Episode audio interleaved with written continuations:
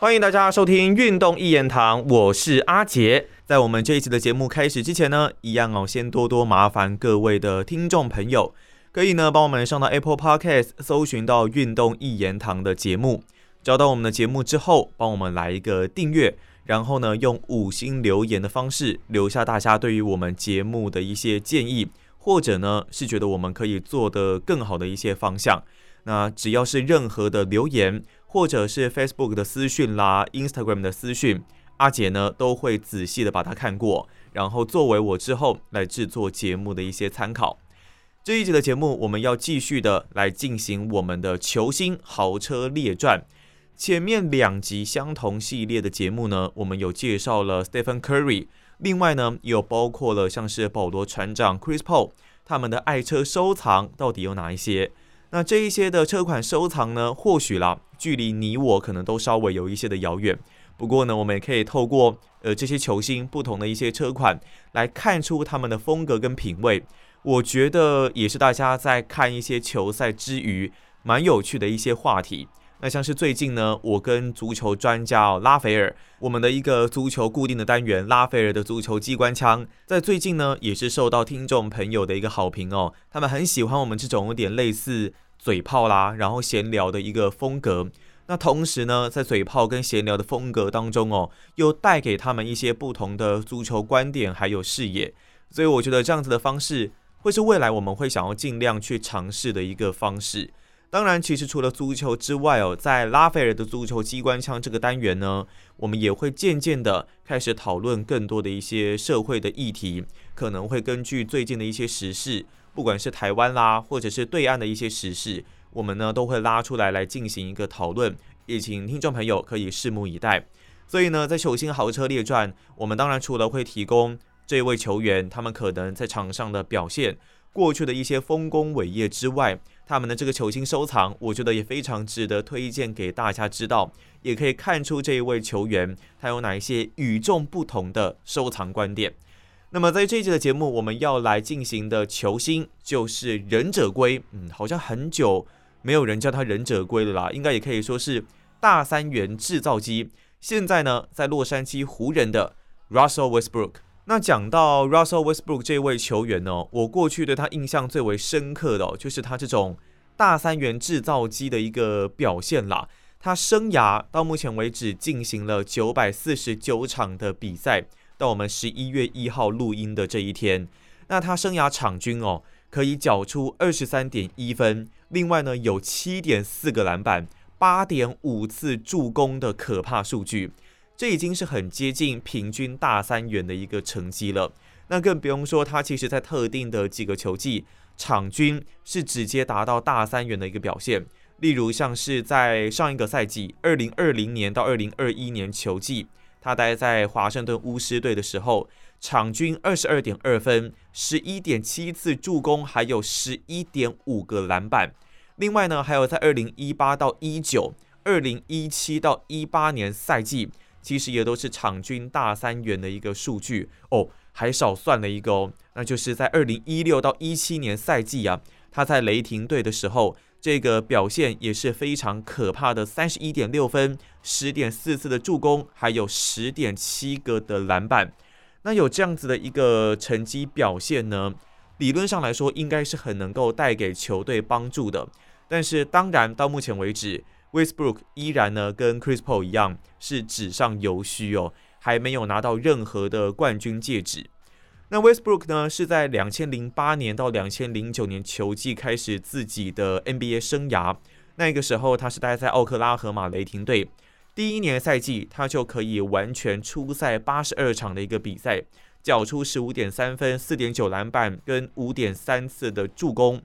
那其实，在那一个时候的雷霆队呢，在他刚加入联盟的这个雷霆队，他主要身边其实有相当多现在都是巨星等级的人物，包括了 Kevin Durant，包括了 James Harden。哇，我们都会一直去想说，如果那一个时候这几个人都继续的留在雷霆队成长，那现在不知道会是怎么样的一个巨头光景。但是其实时间，呃，其实很多事情就是这样子啦，都是不能够回头的。而且如果那一个时候，他们之前如果没有拆伙的话，现在他们还有可能会是现在的样子吗？还有可能 Kevin Durant 会是这种见神杀神、见佛杀佛等级的超级杀手吗？真的是没有人说得准。所以呢，Westbrook 他现在能够成长到这样子一个大三元制造机的水准，也许跟他就是能够必须在当年要扛起整个雷霆队有很大的关系。当然，他在雷霆队从零八到零九年赛季一路待到了一八到一九年赛季哦。从一九到二零年球季呢，他就转战到了休斯顿火箭，然后呢，在上个赛季再转战到了华盛顿巫师。到最近的这一个球季，他是在洛杉矶湖人队。那么他现在的年纪呢，也已经来到了三十三岁了。所以现在他跟身边的队友们 LeBron James、Anthony Davis，还有像是 Carmelo Anthony 一起合作，接下来就是要想尽办法来拼这一个赛季的 NBA 总冠军。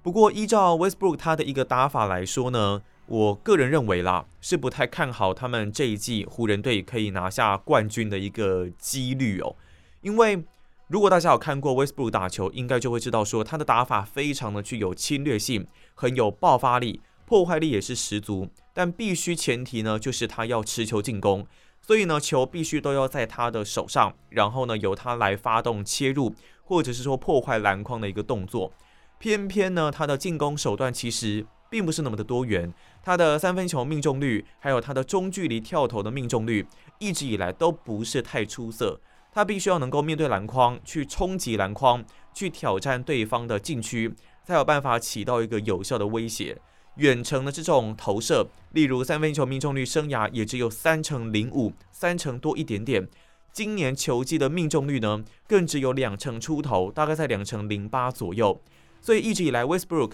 绝对都不能算是一个很好的射手。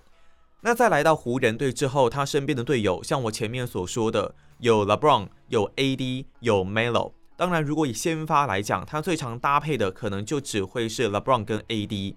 那如果大家想到 LeBron 跟 AD，他们其实也都是需要持球进攻的球员。你说 AD 可能还少一点点，但是 LeBron 你要他打无球，要他打空手跑位，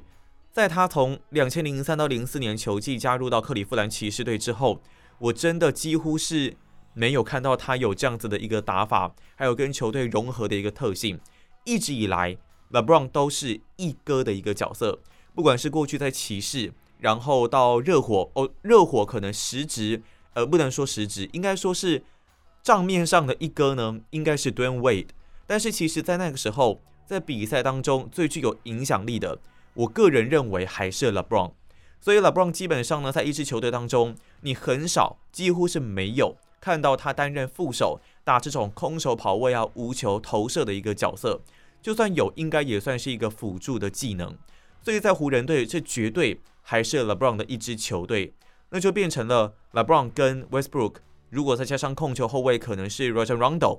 他们如果真的必须要分球出去，要做无球打法，势必有人得要做出牺牲跟退一步的一个动作。我在最近看湖人队的比赛哦，觉得基本上还是可能以 LeBron 为主轴。当然，呃，撇除他轮休啦，或者是可能他最近脚受伤，并没有太多出赛场次的一个比赛。基本上，如果他跟 Westbrook 一起在场上，我觉得主要的进攻发动点还是在 LeBron 这一边。那 Westbrook 呢，他可能就必须要伺机 LeBron 下场，或者是在不同的战术的施展当中做不同角色的应变。我觉得这个是 Westbrook 现在可以做出的一些改变，势必他应该还是那一个要退一步的角色。而如果说到 AD 的话呢，基本上他还是在禁区做一些的缴获，或者是可以在弧顶的位置做一些面框持球的进攻。另外，如果替补上来的 Melo 他能够做出一些空手跑位的动作，以他去年在拓荒者所展现出来的三分外线的命中率，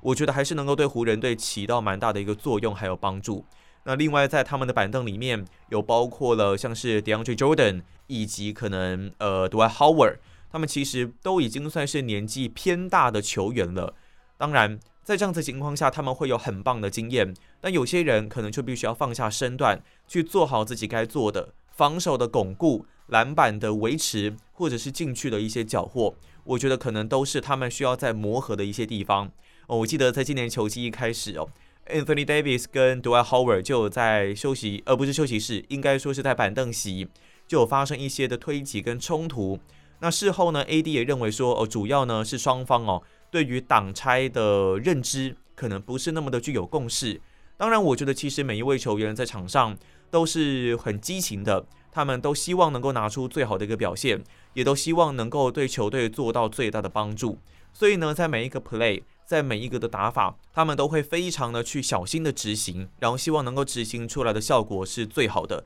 当然，在球好心切的一个情况下，可能就会产生一些的冲突。不过，我认为这个冲突也不用太过担心了，基本上就是沟通的一个过程。也因为他们都很在乎，所以才会有一些情绪，才会有一些的冲突，认为自己做的才是最对的。但是经过一些磨合跟沟通之后，我觉得他们都可以更加的成熟，然后让球队变得更好。当然，他们这是一支年纪比较偏大的球队，所以在今年赛季对于湖人队来说呢，他们要想的就是他们的油箱里面的燃料到底是够不够。那什么时候该冲，什么时候可能又必须要休息，这也考验着总教练 Vogel 的一个智慧。他要如何对这些老球员、老经验的球员，体能可能比较没有像年轻时候那么猛爆的球员，做出一些的调整跟调度。我相信这是他今年球季所要面临的最大课题。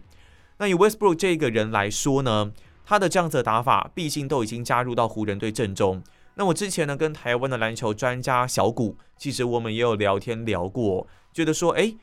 那为什么湖人队明明知道他并不是这么具有可能他们原本所需要的射手特性，可能没有这么会无球跑位打法的球员的特性，那为什么还是要加入到球队阵中呢？我们认为这可能跟洛杉矶这个地点是有一些关系的，因为他们需要很多的关注度，可能需要更多的知名度。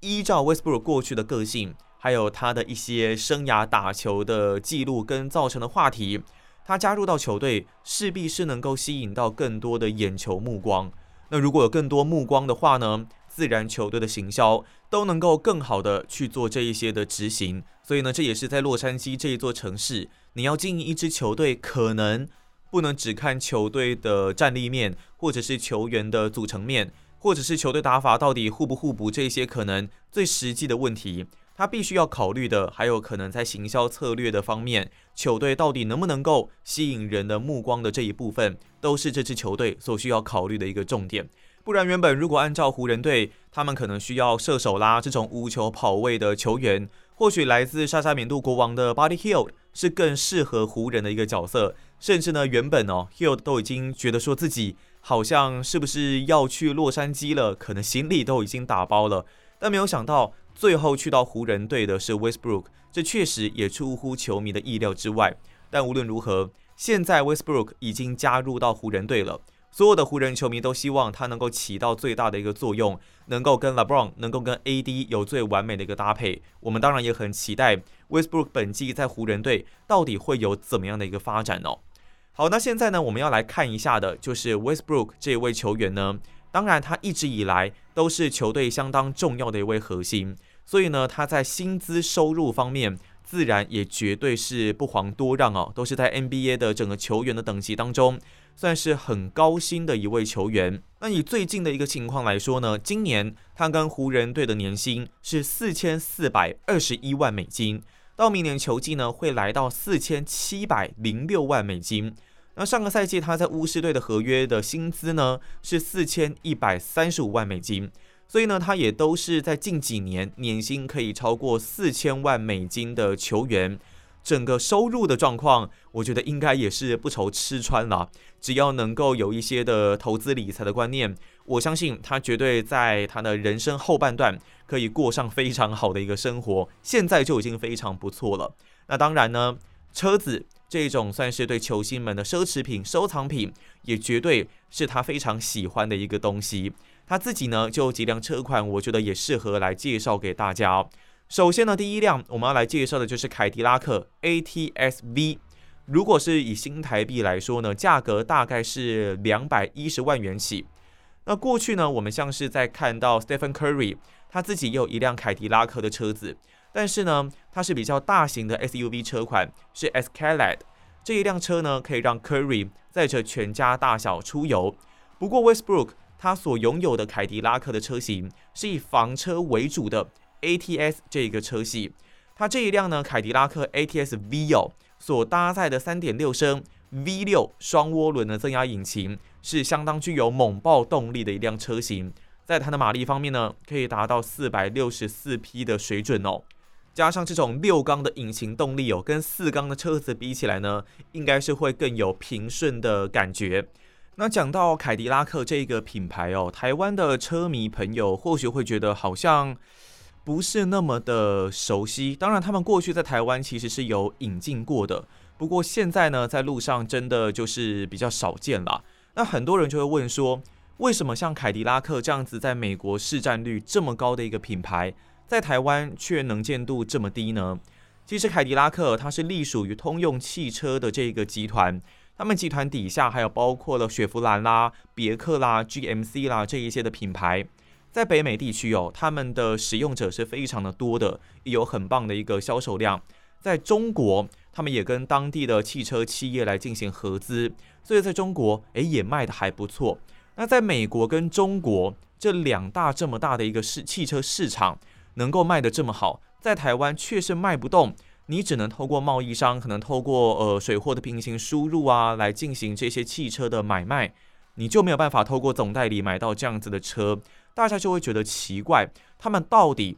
是输在什么地方？当然有人会说，诶，像这样子的车子，他们在过去八零年代可以说是很多人拥有的，因为在那一个年代，大家对于美国车还是有着非常憧憬的一个想象，包括了它开起来很气派啦，开起来很爽。但相对的，美国车其实有比较大的一个 CC 数，那它的油耗也比较高。如果 CC 数大，在台湾真的就是比较吃亏哦，因为呢，你就必须要负担比较重的一个税金。在台湾的税制呢，是按照你不同的 CC 数，然后来往上去累加你的一个税金的。每一个集聚都有不同的一个税金制度。对于台湾的用车人而言，这当然是一个比较不友善的制度啦。我们都希望，诶，未来呢，可以有有没有办法像美国一样啊，有一些比较一次性的税制上的支出，对于我们来说，每一年负担可能不用到这么的大，你一次性的买断就可以了。当然，这可能是未来还需要再做改变的一些地方。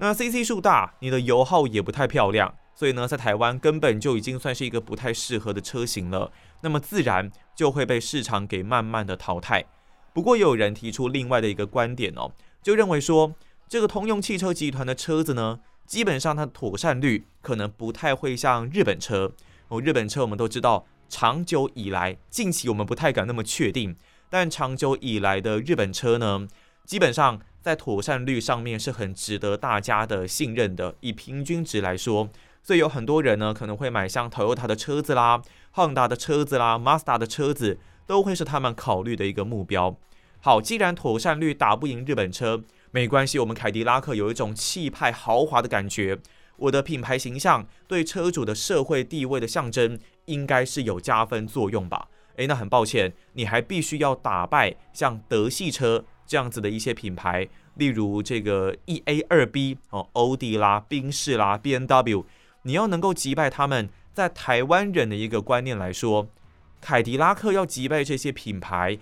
感觉上好像不是那么的容易哦，所以说就造成它的妥善率不如日本车，那品牌形象又不如这些德系车，它处在一个很尴尬的位置。再加上我们前面所说的哦，它的 CC 数，然后它的油耗的这种硬伤，也造成它在市场上能见度不高。这个应该就真的还蛮容易想象的。不过当然啦，对 Westbrook 来说，这一些在美国嘛，然后呢，他们又流行大 CC 数的车子，马力又很重要，这绝对不会是一个太大的问题哦。那接下来呢，Westbrook 拥有的这一款车啊，也是很多男生男人的梦想。我相信，觉得很多人是这样子的一个情况哦。兰博基尼 Aventador，也就是俗称的大牛啦。如果你换算成新台币呢，至少大概应该要两千七百万以上来进行起价。所以呢，这绝对是很多收藏名车的球星会想要拥有的一辆车款。Russell Westbrook 也不例外。他呢，整个球风大家也都知道，在场上是相当的猛爆带劲哦，很有侵略性的一个打法。跟这一辆大牛，我觉得真的可以说是形象相当的符合，外形拉风啦，性能劲爆啦，哦，跟 Westbrook 绝对是脱不了关系。性能方面自然不用说了，像这样子的超跑呢，性能绝对应该是都能够满足大部分的用车人。当然，就算你是有习惯买豪车的车主，大牛也绝对不会让你失望。零到一百公里的加速只需要二点九秒，然后呢，它是一颗六点五升 V 十二十二缸的这种自然进气的引擎，我相信它的动力数字绝对会相当的令人满意。尤其呢是它最近所推出的最后一款的大牛 Aventador LP 七八零四 Ultimate，它的最大动力呢可以来到七百八十匹，扭力呢则可以达到七十三点四公斤米。加上它的一些轻量化的车身工程哦，让它的整台车的威力是更加的可怕。那为什么会讲说这是最后一款的大牛呢？因为现阶段的大牛在这最后一款 LP 七八零四 Ultimate 发表之后，接下来就会先停产了。这是最终版的一个车型，因为他们下一个世代的旗舰超跑呢，要准备迈向电动化的一个阶段。那刚刚有报告过，这一台 LP 七八零四 Ultimate 的动力相当可怕哦，七百八十匹的马力嘛，还有七十三点四公斤米的扭力。那它全球只限量六百台的一个车型，其中呢有三百五十台哦是 Coupe 这种双门硬顶的车型，另外呢有两百五十台呢是 Roster 敞篷的版本。当然，他们的引擎动力跟 Westbrook 这辆车也是一样的，都是六点五升 V 十二的自然进气引擎。结合了包括了 S 版本跟 SVJ 版本的强大性能，当然这一辆车绝对是经典中的经典啦。所以呢，如果有想要收藏的车迷朋友，千万不要错过这最后一款的车型哦。也正式宣告要结束历时十年大牛的一个产品周期。不过呢，真的要说接下来的旗舰车款会是什么样子呢？当然，其实目前按照市场上的一个说法。还有兰博基尼汽车总裁 Stephen Winkleman 所说的，后继的车型不会沿用现有的 V 十二自然进气引擎的本体，那他们会采用什么样的一个动力呢？基本上，因为他们已经把这个原本的六点五升自然进气十二缸的汽油引擎动力给发挥到了极限，所以接下来他们要搭载的也是十二缸，不过呢，可能会是油电混合这种 hybrid 的动力的形态。现在越来越多的车厂都其实慢慢要走向这样子，呃，他们还没有全面的电动化，但是可以先把电力跟汽油动力慢慢的混合，变成汽油，呃，变成这种油电动力的混合车型。当然，这样子的车型呢，在马力的纵向输出上面，绝对会是比原本的纯汽油车型来的更加的出色。不过，好像就是少了这么一点味道啦。就就是以我个人而言。当然，这一辆的新的旗舰车型呢，Winkle 们认为还不是透露排气量跟一些动力细节的时候。接下来，他们这个引擎会是全新的产品，不会是跟其他车厂有任何的共用技术。那一旦呢有最新的消息，都一定会介绍给车迷朋友们知道哦。接下来 w e s t b r o o 的这一款车呢，也是大家很熟悉的兰博基尼一样，这个意大利的品牌有 Huracan 飓风啦。飓风的性能呢，也是相当的暴力，也非常的到位，有着五点二升 V 十的自然进气引擎，六百零二匹的马力，四百一十三牛顿米的最大扭力的一个数据的输出哦，跟 Westbrook 它的一个形象，还有它的球风一样，跟大牛都是很符合它的一个个人特色的哦。那我之前呢，其实有看到兰宝基尼他们的一个品牌的一个新闻啦，就是。现在全世界的车厂哦，其实都面临所谓的一个晶片荒，所以他们的缺车潮是相当的严重。很多车子哦，你现在如果下定，可能如果没有一年半载是等不到的。例如像我呃阿杰之前有朋友想要订 Mazda，它的有一辆这个敞篷小跑车 MX-5 M 叉五，那可能就必须要等个半年以上的一个时间。各界现在都是在缺车的，所以未来新车的价格可能真的。是会跑得越来越高，不过缺车的这个影响哦，对兰博基尼来说似乎并不是这么的大。在今年一月到九月份呢，兰博基尼全球的销售量啊达到六千九百零二辆，已经是创下新高了，而且比去年同期啊还成长了百分之二十三，连续三年创下销量的一个新高。如果我们摊开世界各地来看的话，在欧洲、中东以及非洲，这个兰博基尼的车子啊是卖的最好的。前三季卖出了两两千六百二十二辆哦，不是两百辆哦，是两千六百二十二辆，比去年成长了百分之十七。那如果呢是在美国的话，卖出两千四百零七辆，成长了百分之二十五。亚太地区卖出了一千八百七十三辆，也比去年成长了百分之二十八。所以呢，似乎也没有受到这个车用晶片短缺的影响。那很多人会问，那所有的车型当中，它什么车卖的是最好的呢？就是这个非常劲爆，算是超跑修旅的 Urus，它是兰博基尼当中最畅销的车型。当然，跟大家其实越来越喜欢修旅车，但又不想失去性能的这种想法有关。哦，这个 Urus 呢，它在今年一到九月份共卖出四千零八十五辆。占了百分之五十九点一啊，一半以上的一个数字。那小牛飓风 Hurricane 卖出的是两千一百三十六辆，排名第二，比去年同期也成长了百分之二十八。那如果是大牛呢，Aventador 在今年前三季共卖出六百八十一辆。当然，以它这种产品末期的角色来说呢，能够卖出这样子的一个数字，也算是非常的不错。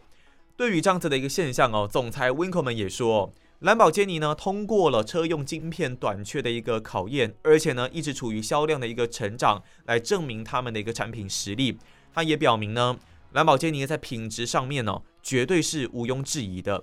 那如果以超跑车厂来说呢，兰博基尼啦、法拉利啦，应该会是车迷朋友相当熟悉的品牌，他们的品质也相对的稳定。过去我们也有听说过，像是 Pagani，它的有一些品质，还有在用车逻辑上面。确实是让人会觉得比较没有那么放心的。那像法拉利或是兰博基尼这样子的车厂哦，或许会是大家更为安心稳定的选择。那接下来 Westbrook 的这一辆车呢，如果你过去有看《玩命关头》的话，应该也算是蛮熟悉的。道奇的毒蛇 Viper 哦，它绝对可以说是经典的美式超级跑车啊，是 Russell Westbrook 的收藏之一啦。它整体呢有着非常低风阻还有轻量化的一个设计哦。不过它的引擎呢，我觉得这个数字非常的